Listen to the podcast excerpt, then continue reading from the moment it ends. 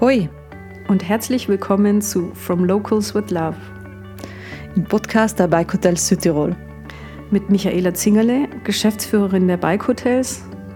Und mit Sissi Bersch, Journalistin und Deutsche. Wir sprechen mit SüdtirolerInnen über ihren Weg. Über Wege, die sie einschlagen und gehen, Wege, die sie bauen und öffnen. In Episode 3 ist Amelie Resch zu Gast. 20 Jahre ist sie jung, aber die Brixnerin bringt einiges an Erfahrungen mit. Sie ist Top-Kletterin gewesen, ist kurz vor der Matura gestanden und hat dann erfahren, dass sie einen Gehirntumor hat. Sie ist zweimal operiert worden und dennoch fasst sie ihren Lebensweg mit zwei Wörtern zusammen. Super eigentlich. Im Podcast erzählt sie, wie man mit einer solchen Diagnose zum positivsten Menschen der Welt wird, wie sie trotz starker Sehbeeinträchtigung ihre Bike Guide Ausbildung gemacht hat und warum sie ihren jagenden Vater von veganen Speisen überzeugt. Viel Spaß auf der Tour durch Amelies Leben.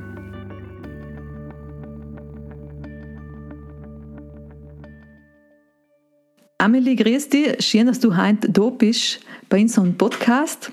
Du meldest dich äh, live aus dem Hotel Krone in Brixen. Da wird man hin und wieder so ein oder andere Hintergrundgeräusch hören. Aber ich glaube, ganz still ist es in einem Hotel einfach nie. Und ähm, ein bisschen um das Eis zu brechen, dann mir dir gerne eine Einstiegsfrage stellen. Da geht es im Endeffekt leider darum, dass du einen Satz vervollständigst. Und das lautet, wenn ich auf meinen Lebensweg zurückschaue, dann? Dann denke ich mir, super. Ja, eigentlich, es ist voll abwechslungsreich alles gewesen in meinem Leben eigentlich, aber abschließend, also in einem Wort eigentlich zu sagen, es ist alles super gegangen und das war alles super eigentlich und alles, was passiert ist, hat einen Sinn gehabt und deswegen kann ich mir eigentlich nicht so viel beschweren. Heu auch von meiner Seite. Das ist ja bei dir, das werden wir jetzt im Laufe des Podcasts sehen, ja nicht so selbstverständlich, dass du sagst super. Und dein Weg ist ja jetzt auch noch nicht so wahnsinnig lang. Du bist gerade mal 20 Jahre alt, oder? Mhm, genau. Aber du hast schon einiges erlebt. Anfangen möchte ich eigentlich mit der Frage nach deinem Klettersport, weil du warst äh, ziemlich gute Kletterin. Magst du erzählen, was dich zum Klettern gebracht hat und, und warum du auch dann dabei geblieben bist? Also eigentlich zum Klettern gebracht hat mich mein Papa, weil er hat gesagt, ja, irgendetwas wäre dir müssen und ich in der Forschung voll viel probiert und so. Und nachher, ja, ist ein Kurs oder hat der Kurs angefangen beim Klettern und der Papa hat sich gedacht, ja, nehme die Amelie mit. Und am Anfang war es eigentlich so, dass er hat mich hingebracht und er hat wirklich gemäß bleiben, weil ich so keine Ahnung, Angst gehabt, ja, aufgeregt und ich wollte einfach nicht allein mit den anderen sein, weil ich einfach so schüchtern war. Wie alt warst du damals? Dann war ich acht. Und ja, er hat mich dann hingebracht, an seinem angefangen und es war echt voll cool. Am Anfang habe ich mich schwer getan eigentlich, weil ich niemanden gekannt habe und es war voll komisch eigentlich, mit einer Gruppe, mit Freunden zu sein, die ich eigentlich nicht gekannt haben. Aber es ist dann alleweil cooler geworden mit den Jahren und ja, es ist echt cool geworden. Auf welchem Niveau bist du geklettert? Also ich war im, im Landeskader. Nachher haben wir auch bei Wettkämpfen mitgetan, bei internationalen zum Beispiel, also ich bin so weit gekommen, dass ich beim Argeal zum Beispiel habe ich einmal gewonnen. Das ist ein Wettkampf, wo die Alpenregionen mitgetan haben. Und dann darf ich sagen, dass das mein ja, bestes Ergebnis war eigentlich bei einem, bei einem Wettkampf und ja, so weit ist es gegangen. Du bist eigentlich noch viel unterwegs gewesen während deiner Kletterkarriere, oder? Ja, ich war eigentlich schon viel unterwegs. Wir sind halt mit dem Landeskader oder auch mit dem Kletterteam sind wir überall ein wenig hingefahren und sind eben geklettert, wir haben gezeltet, wir haben eine Woche lang haben wir einfach das getan, was uns gefallen hat und ja, es war echt voll cool. Mhm. Ist deine Schüchternheit ein bisschen weggegangen, oder? Ja, die Hell ist dann weggegangen. Amelie, du bist dann also wirklich auf, auf hohem Level geklettert. Du hast eine feine mhm. Familie daheim, im feinen Hotel in Brixen, in der Krone. Und plötzlich geht es dir dann nicht mehr so gut. Du hast Kopfschmerzen, du hast Probleme beim Sehen. Wie hast du erfahren, dass du einen Gehirntumor hast? Also, es war so, es war in der vierten Oberschule. Wie alt ist man in der vierten Oberschule? 17 mhm. und gerade 18 geworden. Und da haben wir alleweil im, also in der Klasse haben wir ein Musical aufgeführt, weil ich Musik zugegangen bin. Dann haben wir das Musical aufgeführt und während die ersten Vorführungen praktisch habe ich so die ganze Zeit Kopfweh gehabt und so ein Flimmern im Auge und dann habe ich mir halt gedacht, ja, ist halt auch brutal streng eigentlich und mir haben mich echt umgestrengt da und es war halt echt zeitaufwendig und alles. Aber es ist halt auch einfach nicht weggegangen eigentlich. Und nachher bin ich mit meiner Mama eben zum Arzt gegangen, auf eine Kontrolle machen. Und Sam haben sie dann eigentlich gesagt, na, passt, das ist wahrscheinlich leider Stress oder es kann vieles sein, aber wird schon nichts sein. Aber wenn sie wollen eben, können wir gern eine Magnetresonanz machen. Und nachher hat halt meine Mama gesagt, äh, ja, jetzt, wir können es ja mal machen, schadet ja nichts eigentlich. Und dann ähm, haben wir eine Magnetresonanz gemacht, dann haben sie mir praktisch in die Röhre geschoben und wenn man in der Röhre drinnen liegt, dann hat man vor sich hat man so einen Spiegel, damit man aussieht zu den ganzen Ärzten. Und am Anfang war halt ein Arzt und nachher noch zehn Minuten oder so, weil da liegt man eigentlich schon eine Weile drin. Nach zehn Minuten sind dann die ersten Gruppen an Ärzten irgendwie gekommen, die haben mir gedacht, okay, ja, vielleicht ist halt echt nicht alles okay, aber ja, ich habe mir erst einmal nichts gedacht, eigentlich nichts Schlimmes, weil ich mir halt da gedacht habe, ja, es ist alles so super, wieso soll jetzt etwas nicht so super sein? Und ja, dann haben sie mich wieder rausgetun und haben halt dann schon mit meiner Mama geredet gehabt. Dann habe ich zu meiner Mama geschaut, die hat halt nicht so happy ausgeschaut und dann sind sie zu mir gekommen und dann haben sie halt gesagt, ja, ich habe halt etwas Kleines gefunden und ja, nachher war es halt so, wie es ist und sie haben einen Tumor gefunden. Wie geht man da mit so einer Diagnose um? Ähm, ich bin erst voll erschrocken, weil ich mir gedacht habe, ich kenne eigentlich, eigentlich ich Sam überhaupt niemanden gekannt, der was einen Tumor hat. Also es war für mich total fremd. Und ja, ich habe mir einfach gedacht, nein, das kann es eigentlich nicht sein. Weil wieso soll es eigentlich genau mittreffen? Und ja, aber ich habe mich dann damit abgefunden und logisch ist es mir am Anfang richtig schlecht gegangen. Ich war demotiviert, ich habe nichts mehr gewählt. Ich habe mir gedacht, nein, jetzt ist es sowieso schon so, wie es ist, jetzt lasse ich alles, jetzt gebe ich alles auf und so. Aber ja, die Motivation ist dann danach schon wieder gekommen. Ähm, es hat ein bisschen gedauert, muss ich sagen. Also am Anfang habe ich mir echt gedacht, nein, überhaupt keine Lust mehr und die will nicht und na fertig eigentlich. Aber nachher habe ich langsam wieder richtig Motivation gekriegt und da sind super kleine Sachen eigentlich passiert, wo sich jeder normale Mensch denkt, normal eigentlich, aber ich habe halt gedacht, na super eigentlich. Und es ist eigentlich, boah, es ist voll meine Lebenseinstellung. Ich denke mir halt, alles, was passiert, ist eigentlich so super. Jetzt, wenn ich in dem, keine Ahnung, ein Tableau mit zwei Glaseln, dann fliegt mir ein Glasleu, dann denke ich mir halt, nicht scheiße halt. Ich denke mir eher so, ja, Glück gehabt, dass nicht zwei geflogen sind. Eigentlich super. Deswegen, das ist voll, äh, ja, meine Lebenseinstellung hat sich richtig geändert, da ich sagen. Also warst du vorher weniger positiv und, und hat, hat sich das durch deine Krankheit dann so entwickelt? Ja, ich, eindeutig. Also jetzt nach meiner Krankheit oder nach die ganzen OPs, nach die ganzen Diagnosen, Sam bin ich schon viel positiver. Also davor habe ich oft so Tage gehabt, wo ich mir gedacht habe, nein, das ist einfach nicht mein Tag. Aber jetzt denke ich mir eigentlich, jeder Tag ist mein Tag.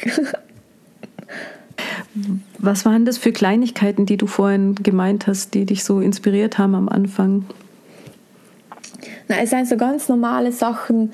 Ähm, keine Ahnung, auch wenn mein Hund zu mir herkommt, denke ich mir, na super eigentlich. Oder wenn man meine Oma, wenn mich meine Oma zum Kaffee einladet, ist super eigentlich. Also sie kann mich ja nicht zum Kaffee einladen. Deswegen, wenn sie mich zum Kaffee einladet, super. Oder es sind wirklich ganz kleine Sachen da, wo ich mir denke, super, dass ich das hoben kann oder dass ich das erleben kann sozusagen. Wir finden es super, dass du heute mit den, uns den Podcast machst, oder Michi? Äh, gewaltig. Und das ist auch was, was, was, das haben wir im Vorgespräch ein bisschen ähm, besprochen, auch, ähm, ob du über das überhaupt, ähm, über deine Krankheit überhaupt reden magst. Und du hast gesagt, ja klar. Weil es ist nichts, äh, wo du irgendwie sagen musst, das ist ein Geheimnis oder etwas. Fällt dir das schwer? über die Krankheit zu reden? Oder ist dir das früher schwer gefallen? Oder? Ja, also früher war es mir ehrlich gesagt ein bisschen peinlich. Mhm. Auch wenn jetzt zum Beispiel Leute sagen, na, wieso ist das peinlich? Das braucht ja nicht peinlich sein. Und das ist ja, weiß nichts, dass es da peinlich sein kann. Aber es ist, es ist halt einfach nicht so fein, in Leid zu sagen. Und deswegen habe ich mich eigentlich all mir geschämt, dass ich sagen. Aber jetzt denke ich mir halt, ich brauche mich halt nicht schämen. Ist halt so, ich kann nichts machen und passt. Und es war halt voll cool, wenn irgendwie das nicht so ein Tabuthema war. Also, dass man wirklich offen drüber reden kann und nicht, wenn ich mit irgendjemand anfange zu reden, dass sie halt nicht so zurückschrecken und noch nicht mehr drüber reden wollen und na, jetzt muss ich sie in Ruhe lassen und so. Deswegen, ja, also ich würde es besser fänden, wenn man offener drüber reden kann, als wir aus dem ein Tabuthema zu machen. Das sehe ich genauso. Das ist in unserer Gesellschaft so ein paar Dinge, und das sind eben sowas wie Krankheiten oder auch Tod, tabuisiert werden und dadurch ähm, ja erst so, so eine nochmal so eine zusätzliche Schwere erfahren, wenn etwas tabuisiert ist und du nicht damit umgehen kannst. Und wenn du offen drüber sprichst und du sicherlich auch wahnsinnig inspirierend bist für die Leute, ist das, glaube ich, also egal wer was hat, wenn man dich hört, muss ich ganz ehrlich sagen, auch nach unserem Vorgespräch, bin ich den Tag und oder den Tag danach auch noch richtig anders angegangen, habe da mir schon ein paar Gedanken gemacht und ähm, wir haben alle ein bisschen was zu tragen. Und das ist eigentlich ganz hetzig, wenn er so mit, äh, ja nur triffst in der Stadt mit irgendwelchen Leuten. Das haben, dann haben sie alle das Knie tut weh und äh, die Hüfte zieht und der Knöchel und der Rücken. Also Sam kriegst du jedes Lamento kriegst du voll mit und über solche Lamente, die was eigentlich ja irgendwo auf Zeit sein oder, oder vielleicht nicht so schlimm sein. Über solche Sachen reden die Leute eigentlich relativ offen, nicht? Wenn es noch um, um, um, schwerere Krankheiten geht oder oft teilweise vielleicht auch psychische Krankheiten, hast du mega Tabu allem noch nicht. Na eben. Und ich finde es voll schade, dass man eigentlich über die Sachen weniger redet, als wir über einen gebrochenen Hax oder Verstauchung oder. Na, es war eben echt super, wenn das. Ich will jetzt nicht sagen, dass es so Norm gehört, aber dass man das halt so. Also als ich weiß nicht, wie ich das sagen soll, aber dass es halt echt kein Tabuthema mehr ist, weil über das kann man offen reden. Ich habe mir gedacht, auch im, im Anschluss an unser Vorgespräch, zu fragen, jemanden zu fragen, wie geht das, wie kann man positiver denken und positiver in den Tag starten, ist schwierig, glaube ich, weil jeder so seine Strategie hat oder das manchem ja auch im Charakter liegt. Aber wenn unsere Gesellschaft öfter über Dinge sprechen würde und auch über positive Beispiele, die man nach außen trägt, glaube ich, würde das unsere Gesellschaft auch ein Stück weit in diese positive Richtung prägen. Ja, ich glaube auch. Also wir sollten echt irgendwie offener ja über die Sachen reden. Ähm, glaube ich, sind viele Menschen schon leichter. Und viele Menschen taten sich dann auch nicht schämen zu sagen, ähm, schau in das, in das, in das, aber behandelt es mich einfach gleich wie alle anderen.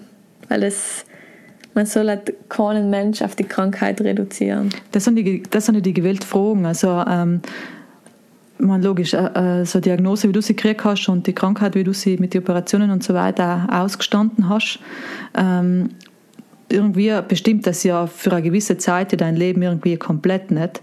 Und gleichzeitig sagst du, ähm, du willst jetzt nicht vielleicht auf das auf die Krankheit reduziert werden. Ähm, was, wie, inwiefern spielt die Krankheit heint in deinem Alltag noch eine Rolle? Bist du irgendwie ähm, eingeschränkt oder wachst du in der Früh mit ersten Gedanken auch anspielen, eigentlich bin ich ja oder war ich ja krank oder was blöd gesagt, ich weiß nicht, wie das genau äh, ausdrücken soll, aber vielleicht verstehst du, wie es meine. Ja, also so nach der OP habe ich mir logisch gedacht, du heint nicht so super. Aber jetzt mit der Zeit habe ich viele positive, positive Gedanken gesammelt. Und ich muss sagen, heutzutage, wenn ich in der Früh aufstehe, denke ich mir, na super eigentlich. Und mache halt das Beste dann aus dem Tag. Logisch gibt es oft mal Tage, wo halt nicht alles super läuft, aber es hätte halt auch schlechter laufen können. Deswegen super. Und weil du davor gesagt hast, Nachwirkungen, äh, bei mir ist das eben so, dass nach der ersten OP, was sie gemacht haben, ist bei mir ähm, bei den Augen etwas ich will jetzt nicht sagen schief gegangen, aber jetzt habe ich halt äh, ein paar Nachwirkungen von Sam. Und das ist eben, dass ich zur Hälfte blind bin. Also auf meiner ganzen rechten Gesichtshälfte bin ich blind. Und halber, glaube ich, ist, ist äh, das Erste eigentlich zu realisieren nach der OP. Dass ich einfach auf der rechten Seite nichts mehr gesehen habe. Dass ich, wenn ich gegessen habe, an den Teller gegessen, aber halt auch die linke Hälfte, weil die rechte Hälfte habe ich halt nicht gesehen, da ist rechts als übrig geblieben. Und es sind so, so simple Sachen eigentlich, die was man ja, die was man anders macht, wenn man auf der rechten Seite nichts sieht. Und das ja, war eigentlich das größte Problem von mir, weil ich mir halt gedacht habe, na peinlich eigentlich, wenn ich mit jemand essen gehe und dann rechts lasse ich das ganze Teller übrig und peinlich das und peinlich das. Und na, aber ich habe mich darum gewöhnt eigentlich und ja, logisch ist blöd, wenn, ich weiß nicht, wenn Fragen kommen, zum Beispiel, ich weiß nicht, siehst du das rechts da enden? Dann muss ich halt erst umschauen. Oder jemand gibt mir einen Teller von der rechten Seite und die reagieren nicht. Und die halt werden sich halt dann denken, du siehst ja nichts oder was? Na, da die halt gerne sagen, nein, ich sehe halt da echt nichts. Aber ja, dazu kommt es halt nicht. Ich, ich check's dann halt irgendwann oder Mama und Papa sagen mir Bescheid, schau, da ist dein Teller und passt. Und ja. Und dann kommst du aufs Radl fahren. Ja. Ähm, äh, wie, wie, wie, wie, wie kommst du zum, zum, gut, also wenn man dein Foto kennt, das kann man sagen, der, der Apfel fällt nicht weit vom Stamm, dass du jetzt auch zum mhm. Biken gekommen bist. Aber ähm, Du hast jetzt erst kürzlich die Bikeguide-Ausbildung gemacht. Ich kann mir vorstellen, mit Alex fährst du nicht gleich Radlweg. Ähm, wie, wie sehr mhm. schränkt die ähm, deine, praktisch deine, ja, deine Sehschwäche beim Radlfahren ein? Hast du da Probleme oder?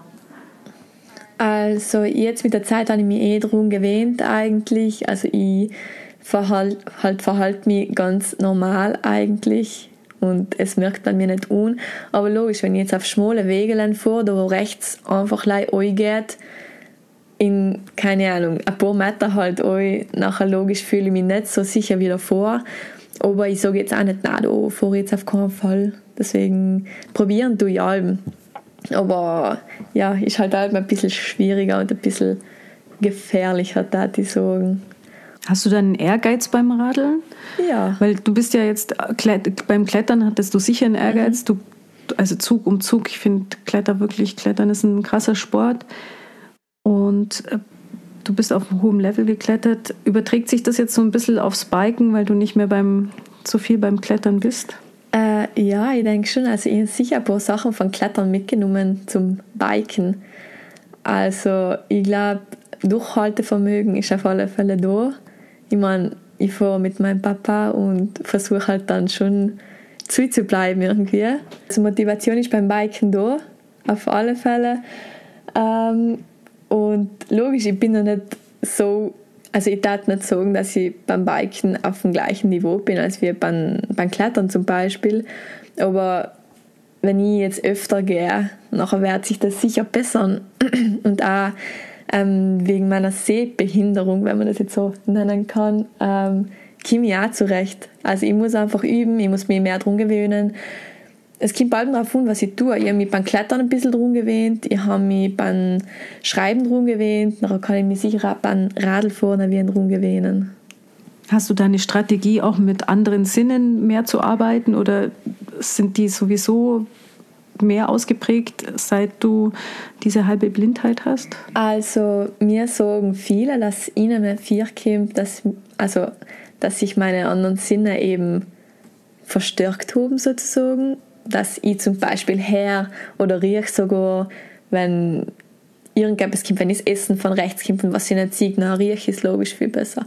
Oder ich weiß nicht, ich spüre leichte Windstöße zum Beispiel von rechts, dann schaue ich halt rechts um mich. Oder auf der Straße, wenn ich mit dem Radl höre ich die Autos viel besser oder ich nehme sie viel besser wahr.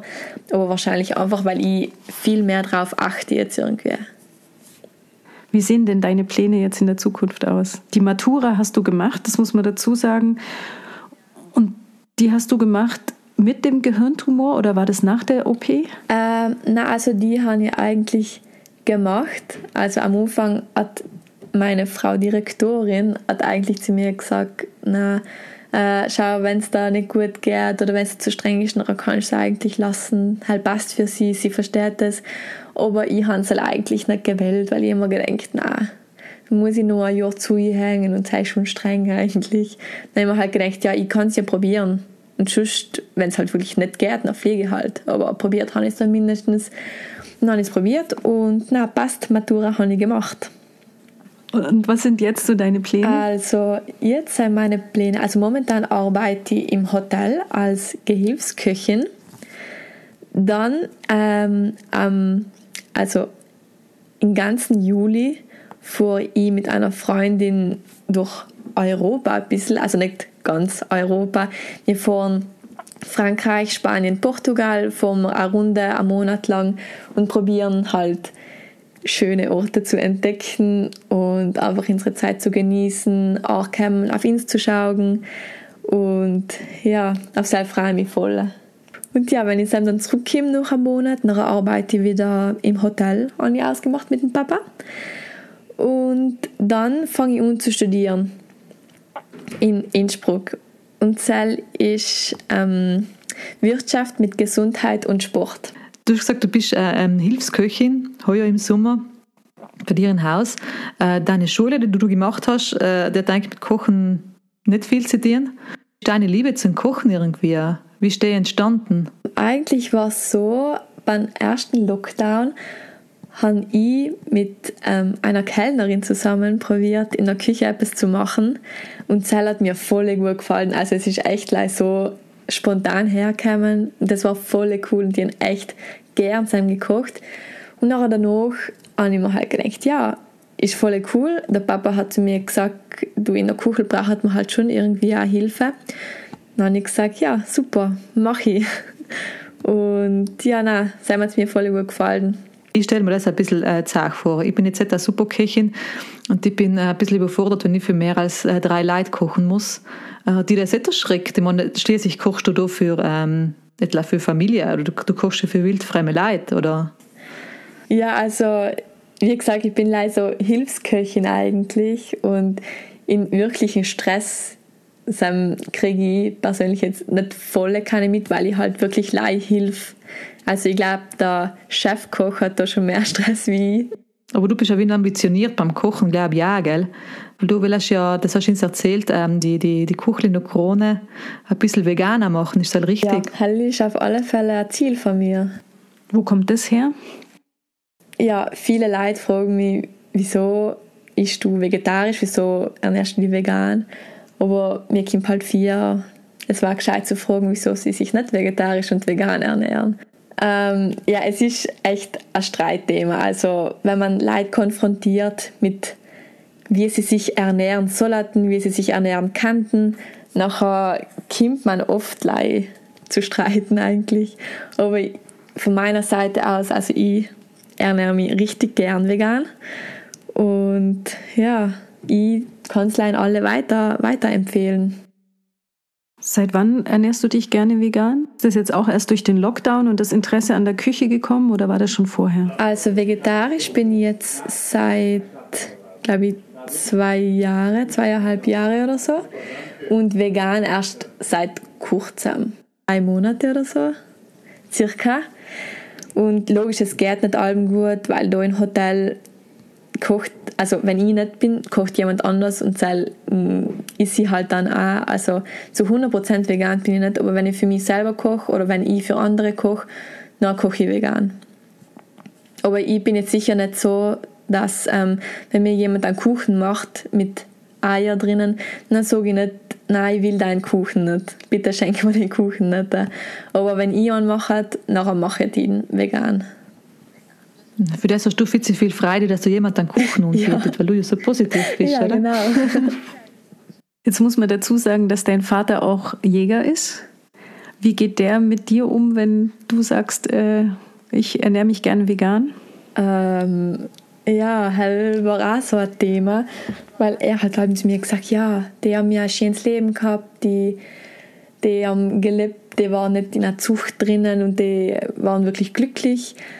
Aber ja, ich tat Sell auf alle Fälle mehr empfehlen, als wir ein Kalbsfleisch zu bestellen. Also das was sicher nicht fröhlich auf der Wiese gelebt hat, ohne eingesperrt zu werden. Deswegen, ich kann Sell noch verstehen, wenn er sagt, das schießt er, das ist er. Ich selber tat es nicht.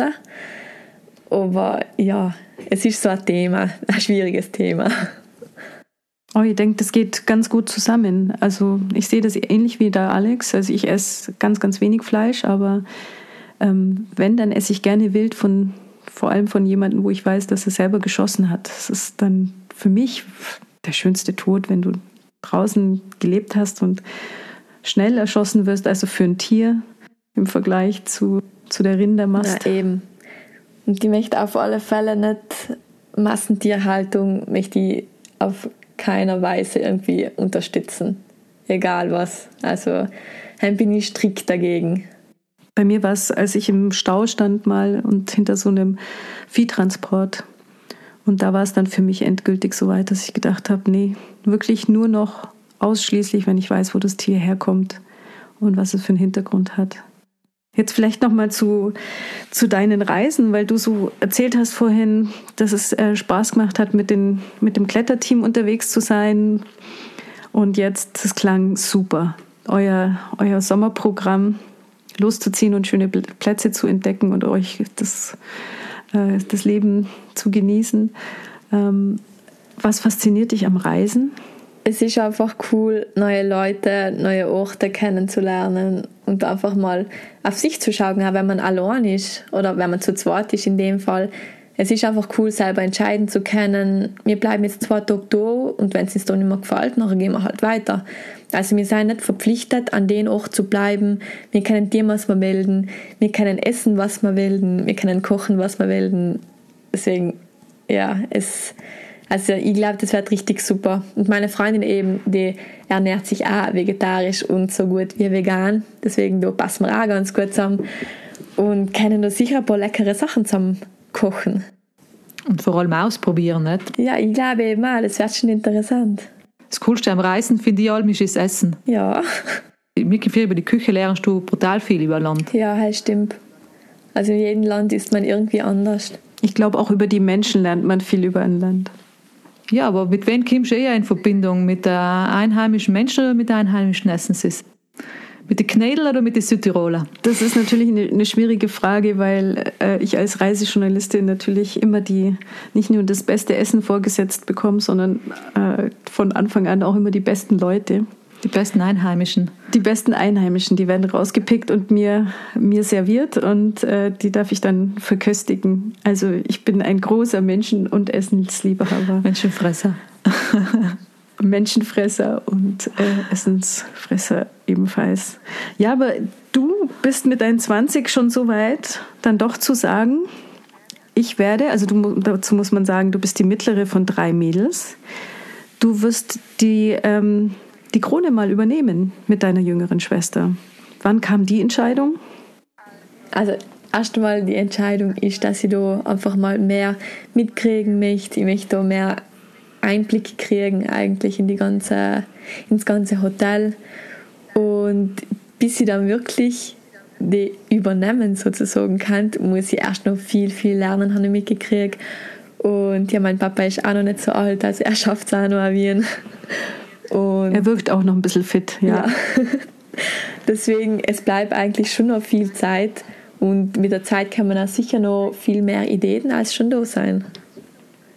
Das ist, das ist sicher. Und du hast sicher einiges vor. Also die, die Küche hast du ja schon gesagt, er will ein bisschen äh, veganisieren. Ich glaube, das ist kein Wort, aber zumindest äh, veganer machen. Und ähm, ich bin schon gespannt, was aus der Krone wird, weil äh, so wie sie jetzt ist, gefällt sie mir eigentlich persönlich schon sehr gut deiner ganzen Einstellung und mit deiner Positivität. Also, was soll da fallen? Da kann, da kann nichts mehr schief gehen, glaube ich, oder Sissi? Was sagst du? Ich sag nur super. Wenn ich auf meinen Lebensweg zurückschaue, mega. Da habe ich gesagt, super. super. Nee, also das ist äh, schon faszinierend und das ist natürlich auch was, was ich in einem Hotel feiern würde, wenn ich reinkomme und da steht jemand und der feiert das Leben und freut sich, dass Menschen kommen von überall her. Ja, eben, hell halt das eben voll super finden. Deswegen halt, wird auf alle Fälle so kommen. Ja, dann werden wir mit dir das Leben feiern, wollen wir bei dir zu Gast sein. Ja, halt geht gut. Mit mir kannst du gerne das Leben feiern. Finde ich super. Das ist ein schönes Schlusswort gewesen. Amelie, vielen lieben Dank für deine Zeit. Sehr gerne. Danke. Euch da draußen vielen lieben Dank fürs Zuhören. Bis zum nächsten Mal. Ciao. Tschüss, ciao, servus.